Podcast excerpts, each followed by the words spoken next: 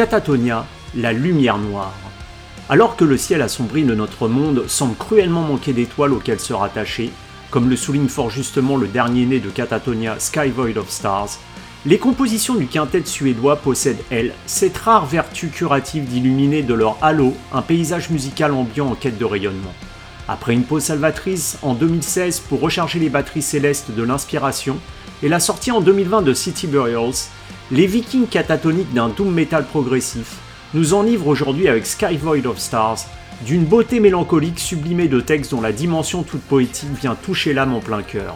Niklas Sandin, bassiste de Catatonia, nous éclaire sur ce dernier opus aux allures de piste aux étoiles. Une interview signée Agent d'entretien.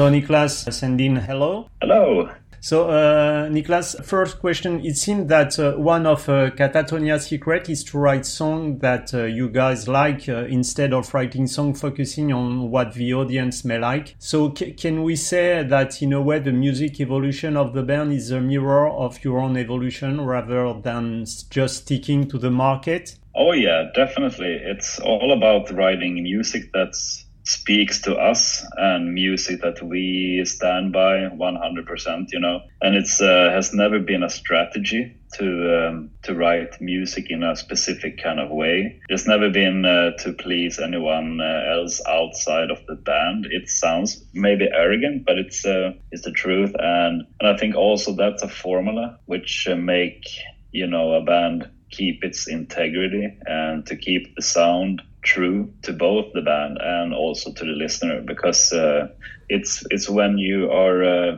writing music for something else and an external entity that's when uh, that's when kind of like your art becomes more of a product you know mm. that you're kind of taking those uh, those kind of uh, thoughts and those decision into play like which would be the most successful uh, formula yeah. for this album and i think doing that you you will never reach any success because the only success you can reach is to be true to yourself mm, and to, course. to do something that you that that, that you feel like is uh, is right for mm. you. And each song, it, it's the case also on this uh, a new album. They, they seem to have a, a, as meanings as there are listeners, with a, a very poetic way of writing lyrics is it something that you do consciously to let like everyone have his own interpretation of what the message of the song is i think i think the to the most songs there is um, there is a meaning you know that that has been transcribed into uh, a very poetic way into yeah. uh,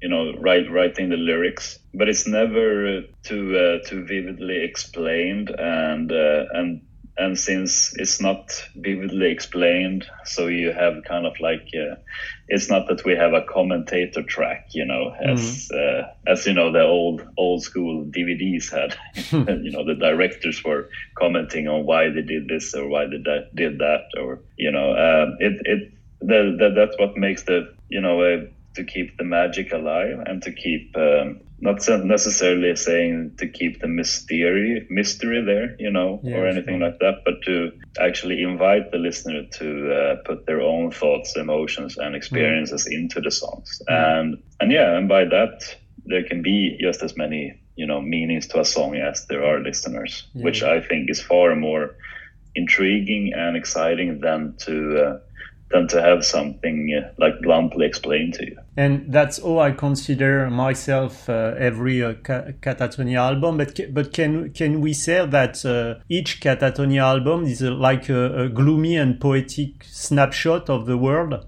Is it all you consider yourself each album? Yeah, I would I would I would definitely say that, and it's kind of like a snapshot of uh, of what what what every every person experiences because it's not of course it's not just sunshine and dandelions it's mm. uh, it's very much uh, darkness that breeds in inside all of us and I, and I think also it kind of makes sense for us here in the in the in the Nordics because we have uh, we're very much absent of light yeah. and sunshine during the winter time. And often, often, you know, when uh, when the sunshine actually appears here during winter time, people are at work, so they are uh, trapped inside an office or uh, trapped inside, you know, in a in a cargo bay or something, uh, mm. and they and the only thing that they see is darkness. And you know that we people like human beings we kind of thrive on uh, having that you know vitamin d kick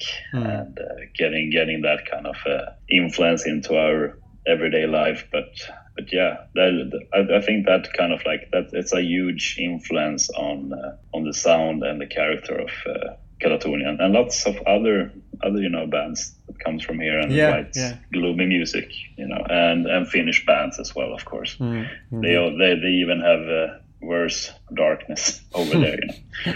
yeah, and uh, Niklas, you, you, know, Oscar Wilde was uh, was saying, was writing, in fact, uh, that uh, music brings the soul into harmony with all that exists. Is it your own vision of what music should be and what Katatonia is focusing on? Yeah, I think I think definitely uh, that music can be can be something that you can relate to on a deep emotional level, and I think both both you know uh, on a very positive emotional level you know in the in the way that some couples can have their favorite song you know and it just creates this like dynamic imbalance between two persons. And whenever that song's song is put on you know it just brings back that that early early stage of the relationship. And it can also be something that can be the total opposite and it can also be a crutch you know something that supports you through a difficult time to know that other people go through what you're going through and are listening to the same art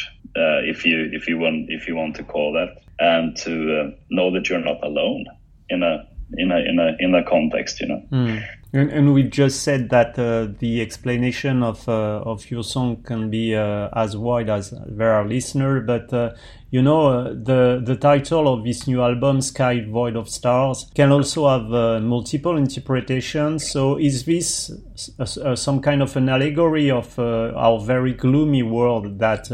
After COVID has to deal now with war, destruction of the environment, economical crisis, is it also like a, a visual allegory of uh, this uncertain world we're living in? Oh yeah, that definitely.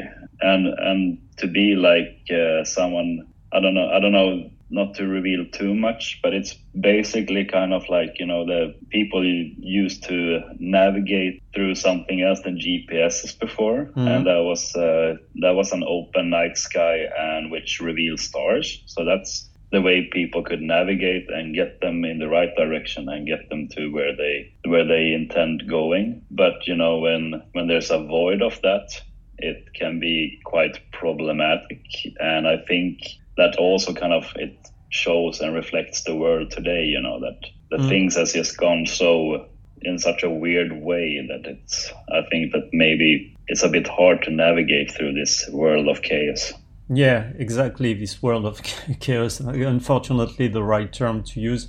But even if there is a, sky void of stars, uh, there is, as you were saying on the cover, a rail flight on, on that on that cover, which is to me some kind of uh, hope in this uh, really chaos and dark world. Uh, was it also the message of the cover that maybe into this uh, black uh, sky there is maybe some kind of hope somewhere? Yeah, I think there is also it's important to always try to hang on to uh, to at least a small shimmer of hope. And uh, and yeah I think definitely it can uh, represent that. And it's something that we feel as a band that we have uh, hope now after being confined and uh, and you know just kind of like reliving old memories in our rehearsal place because we spend lots of uh, time at hmm. our rehearsal place when when during the pandemic just to keep sane you know and we had that luxury in sweden since we never had like a real hard lockdown when you needed to like enforced by police, you know, yeah, being just being stuck get stuck at home, you know, and just having mm. 30, 30 minutes of uh, window to just buy groceries, you know. I know that lots of countries throughout Europe had that kind of situation, but we had the luxury that we could actually move freely. So we so we chose to uh, go down to the rehearsal place and meet up at, at, a weekly basis, sometimes even more than just once a week, and you know spend time there and and actually what you know what people do they they they optimize and uh, and we started cleaning the rehearsal place and we made it into this kind of like really nice and really safe place to you know to go back to mm. so that uh, that was something that we that we did during the pandemic and now when we actually can release a record and do what we were meant to do with City Burials to go out and uh, do a lengthy tour cycle. That that that represents hope for us, you mm. know, mm. as a band because because I think that's also something that's very important for people to have a goal and to feel that they have a purpose. And for a while, of course, during the pandemic, it kind of felt like you did didn't have that kind of purpose as a band. So it's good to be back. Purpose is what we have to to to have in our worlds. And and the Blackbird uh, once again is on uh, your album cover, and it's a central element of many Katatonia's cover. Can you tell us a bit about this visual common thread? Yeah, it's it's also something that's not like hard set what it represents. It's uh, it it, it represents different meanings for different people. For me, it represents something that's fleeing and something that's hard to hold on to. And uh, yeah, very much like life mm. itself. And that's something that I battle with in my existence, you know, that feels like life is just fleeing away from me. It's flying away. And, and, you know, you can't really confine it too much because then it, because then it dies, you know, I mm. think that's, when, when it's been uh, like um, static birds, often when, when they're not in flight, represented as dead. So that's what it represents for me. That life and it's you know the the battle of trying to control it too much or just letting it you know yeah. do its thing. You know, mm-hmm. just let the wings unfold. And at the end of the song, uh, Birds, uh, there are numbers, and I was questioning what was that uh, 17935 and uh, 592218 numbers uh, at the end of the song? Yeah, that's a, that's a good question, and I think it's uh, something that that only Jonas can can answer. I know know what mm. it means, but I will uh, let him reveal it uh, when when when he feels that he wants to do it, you know, and keep keep it a little bit as a mystery.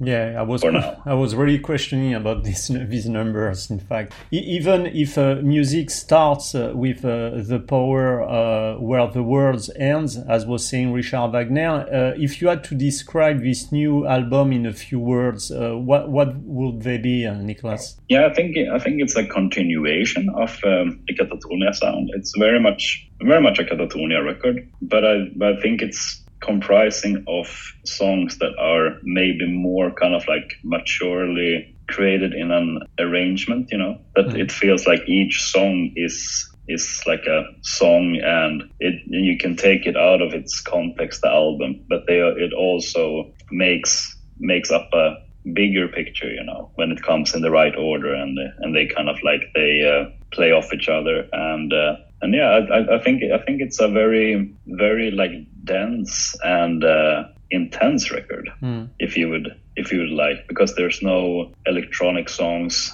There's no like you know the songs where there's only samples in the background and Jonas' voice and and no no real interludes. It's just songs that starts off very intensely with the first opener, you know, and um, and then and then the whole the energy never really stops Mm. It has a little of a momentum uh, change with the impermanence, mm. the one where Joel Ekelöf is uh, is um, guesting. But otherwise, I think it's an album that keeps the energy and the listener very much tied into the armchair for the mm. whole ride. Mm. And, and you know, the more than uh, six minutes, uh, no beacon to illuminate our fall is, is to me uh, the climax of this album with a real prog approach, many rhythm changes, heavy riffs, and very different atmospheres. Can you tell me a bit about this uh, incredible uh, song? Uh, I suppose written by Jonas, and will it will it be on the set list of your uh, European tour to come? Uh, I, I, won't reveal yet if it will be on the set list because it's something that, uh, of course, Yeah. You know, with, with you know, you know, with Last FM and all those sites. Uh, as soon as you play the first show, everybody knows. Yeah. So that's when, that, that's when it gets spoiled. But but we keep it secret for now if we play it or not. But yeah, it's it's kind of like the the track which explores Katatonia's more progressive side and uh, also shows that we haven't really lost touch with that either. That we still can do songs like uh, you know Dead End Kings, Dead Letters, and uh, and and others in the back catalog. Mm. So um, so yeah, it it was definitely one of the more tricky ones to to record and to to learn, and it was something that like in a recording wise and uh, to to sit and uh, try you know to learn learn yourself at home was one of the more more challenging ones. So it was a it was good and inspiring and uh, challenging for us in the band as well. Mm. So it kind of represent that that side of Katatonia. And, and, I heard that you discovered uh, the Katatonia through the album The Great Cold Distance, uh, released in 2006, that you bought, I think. Uh, what drove you to this uh, Katatonia band and uh, to this uh, particular album? I think I think it was uh, a friend of mine that were uh, recommending it to me, and uh, and I went out, bought it, and I mean it has quite a striking and very alluring, uh, and it, it, was just something that from the get go when I put it in the CD player, you know, it just something that I listened to lots, and it was uh, you know one if not the one the most played album for a for a long time. It was mm. uh, one of the you know most played, and I, th- I think I mentioned before as well in in uh, recent interviews that it was that and Ghost Reveries by Opeth that I listened yeah. to lots. They they were the ones that were uh, you know spinning in the CD player the most for a for a few years there. There, so uh, I th- I think I think I even met Jonas at some point at a metal bar called Rocks uh, here in Stockholm is unfortunately closed now mm. nowadays. But but I met him there, and we had a few mutual friends. And then I jokingly said to him, like, if if you're ever in need, I know I know all the bass hmm. parts for Great Cold Distance. You know, I don't I don't think that's why he uh, he chose you. Approach uh, yeah approached me a few years later. You know, but it was a fun fun thing to look back on. You know? mm. Mm. And uh, I was, of course, very intoxicated. Otherwise, I would. I'm a quite shy guy. So I would never say that if I, if I was sober. And, and, and bass, you know, bass is in many bands in a background which is totally different in Katatonia, where the bass is really part of each song, creating that uh, kind of uh, specific atmosphere. How do you develop your bass lines to fit with best with the composition and find its own uh, musical field? Yeah, that, that that's something that I feel is still kind of like a mystery to me because I think uh, bass is kind of like it's almost almost like the birds you know? It's it's hard to to get like total control over because it's such a rich instrument in its min, minimalistic way. And it's uh, it's very much an instrument that needs to be uh, very very well balanced and very well thought out to fit a song and to not be underplayed or overplayed. You know, it's very very easy to overplay bass, especially especially on a record. So I think it's it's somewhere as well that you need to put your ego aside. Mm. And not like and to try to lift the song and contribute as much as you can with doing probably like at most part as little as you as you can mm. because you want to uh, leave room for for the vocals, but also support that and also be the glue between uh, between the drums and the and the guitars. Mm. So it's a uh, it's still uh, it's still an instrument that I have. Uh, I I don't think that I ever will say that I will master it because I think approaching any new song is kind of like it's posed with the with the same challenge. It doesn't have like a like a, just a recipe that you can drag and drop from yeah. one song to another. And with Roger in the band since uh, 2016, there are definitely more solos in Katatonia's music. In a way, did his technique and musicality as a guitar player widen the the musical field and musical possibilities of the band? Roger is one of the of Sweden's hidden gems when it comes to musicianship and you know all you know both his uh, ability to play his instrument as well as his uh, you know uh, his uh, ability to uh, see a song and also like to, to see a guitar part and know how to approach it in uh, in his own way. And he is one of those guys who can take take take out something like very fast by ear and then switch it between minor and major just by by flick of a switch which i've never seen before. So he has some some some kind of like special ability when it comes to playing music. Mm.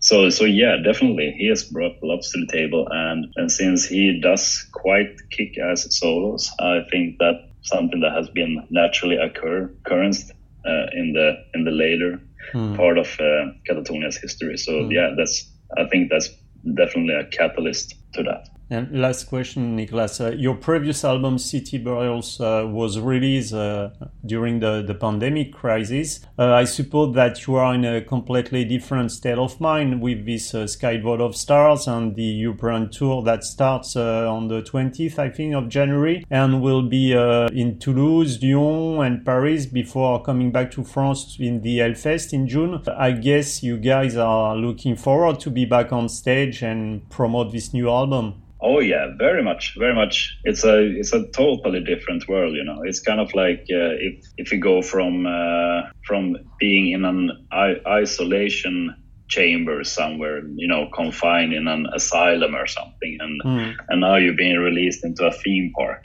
that's how it feels like. You know, it uh, it just feels like there's all the opportunities in the world now, and, and going out and playing tours again just proves to be something that we're very much about, and to connect with the fans, and I mean uh, the listeners, and just to feed feed off that as much as I hope that they will feed off us when we play for for them, you know, because mm. that's what I hope. And uh, and yeah, it just showed with the recent US tour that that's something that we mm. really like and something that we really love to do. So yeah, yeah. I'm I'm very very happy to be to be here right now and to be uh, not to be in the beginning of 2020. yes, I guess. So uh, we'll see each other uh, in the Trianon in February, uh, maybe for uh, for a beer at the end of the gig, and uh, I'll be also in the Hellfest. So maybe uh, maybe we can see each other. I hope so. Awesome. Yeah, okay. beer is always good. Yeah, even though I'm more of a red wine drinker. Nowadays. Ah, okay. So I bring a, bo- a great bottle of red wine because I love red wine, French red wine, obviously. Wow. Yeah, that sounds good. okay, Niklas. So thanks a lot for this interview and looking forward to see you on stage uh, in Paris in February. Thank you and take care. Yeah. Thanks for your time. Have a nice evening. All right. Bye bye, Niklas. You too. Bye bye.